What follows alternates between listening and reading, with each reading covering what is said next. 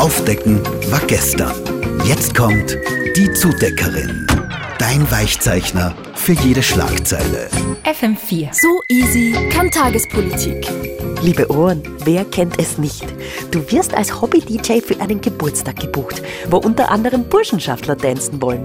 Aber eben nur unter anderem, also alles halb so wild. Natürlich sagst du dazu. Rechtsextreme sind wie Kajal, das verlauft sich zu später Stunde. Und dann, ah, dann kommst du drauf, es ist die offizielle Aftershow von einem rechtsextremen Vernetzungstreffen. Und da fällt dir dann auch noch ein, dass du ja eigentlich bei der SPÖ bist. Upsi.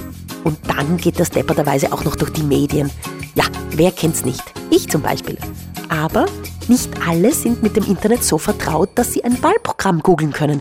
Da müsste man ja zuerst burschenbundball.at eingeben und dann 10 cm runterscrollen, bis steht 3.15 Uhr, oh alte Burschenherrlichkeit und danach Ausklang im Pianino Landstraße 13.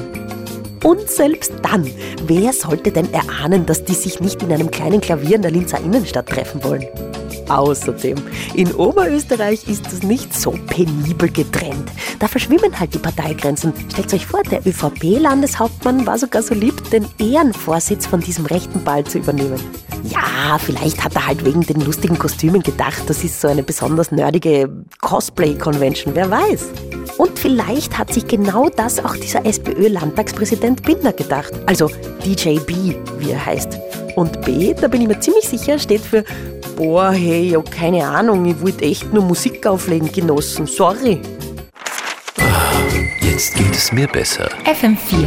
Die Zudeckerin. Dein personalized Schlagzeilen Glow Up.